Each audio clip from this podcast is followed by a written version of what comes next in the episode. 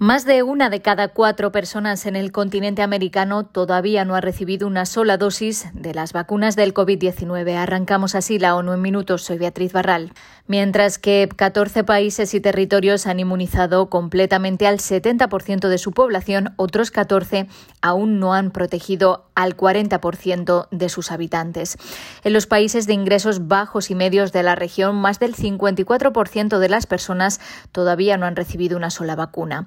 La Organización Panamericana de la Salud advierte que tienen además puntos ciegos y piden a los países que muestren la cobertura de vacunación por edad, sexo y por grupo de riesgo siempre que sea posible. Cari Setien es la directora de la agencia.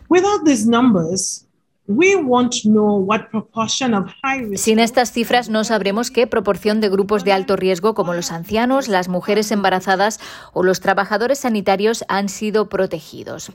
Los contagios, las muertes, las hospitalizaciones y los ingresos en las UCIs siguen aumentando en todas las partes del continente. La semana pasada hubo más de 7 millones de casos nuevos y 34.000 muertes. Sin embargo, la subida de casos parece estar frenándose en las zonas donde Omicron llegó antes. Chile y Brasil registraron cifras récord de casos diarios y las muertes se han duplicado con creces en Cuba, Bahamas y Antigua y Barbuda.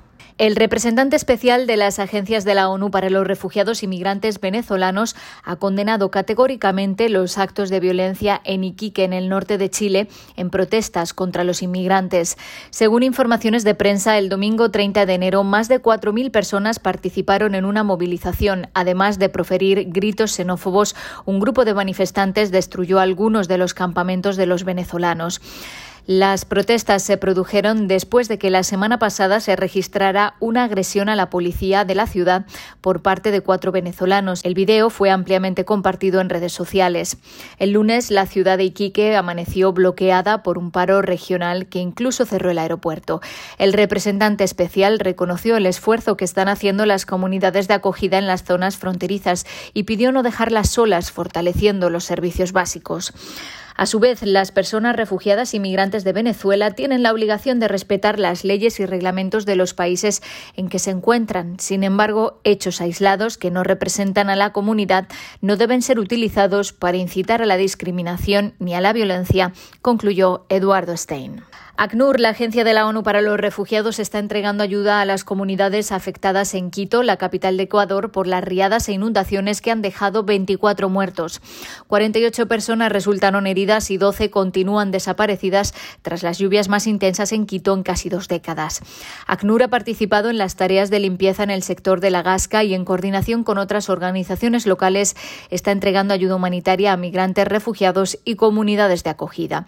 El sistema de las Naciones Unidas en el país trabaja con las autoridades en prevención de riesgos y respuesta a emergencias. Y en Perú, la ONU considera que las reformas educativas que se debaten podrían ocasionar un serio retroceso en el diseño y supervisión de las políticas nacionales, la calidad educativa y el derecho a la educación sexual integral. Este martes, el Pleno del Congreso inició el debate sobre la nueva ley universitaria y la Superintendencia Nacional de Educación Superior. Además, está en agenda el debate del dictamen de un proyecto de ley que ordena que el contenido de los textos escolares pase por la revisión de organizaciones de padres y madres. La ONU considera importante que se propicie un mayor nivel de debate técnico. El Fondo de Población de Naciones Unidas recuerda que, según las cifras oficiales, durante 2020, nueve de cada diez denuncias de violación sexual fueron contra niñas y adolescentes peruanas. La educación sexual integral informa y empodera a las niñas para identificar, protegerse y denunciar prácticas basadas en estereotipos que afectan a su integridad, sostienen en su cuenta de Twitter. Hasta aquí las noticias más destacadas de las Naciones Unidas.